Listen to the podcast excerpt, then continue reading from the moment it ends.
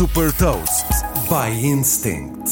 Eu sou Patrícia Silva da Instinct e trago-lhe as notícias das empresas que lideram a nova economia. Deixo-lhe as mais recentes inovações e movimentos estratégicos da Stellantis, Netflix e Apple. The Big Ones.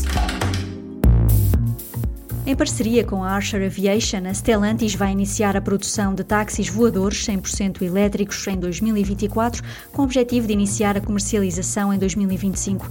A capacidade inicial de produção por ano vai ser de 650 táxis voadores, que deverá crescer para 2.300 veículos.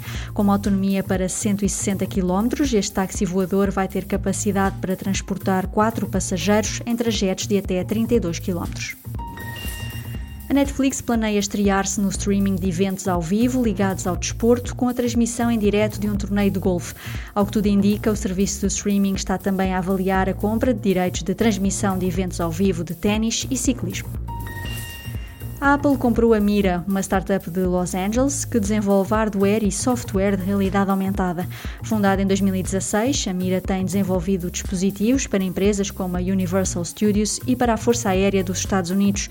O anúncio da compra surge após a Apple ter apresentado os seus óculos de realidade aumentada e virtual Vision Pro. Saiba mais sobre inovação e nova economia em supertoast.pt.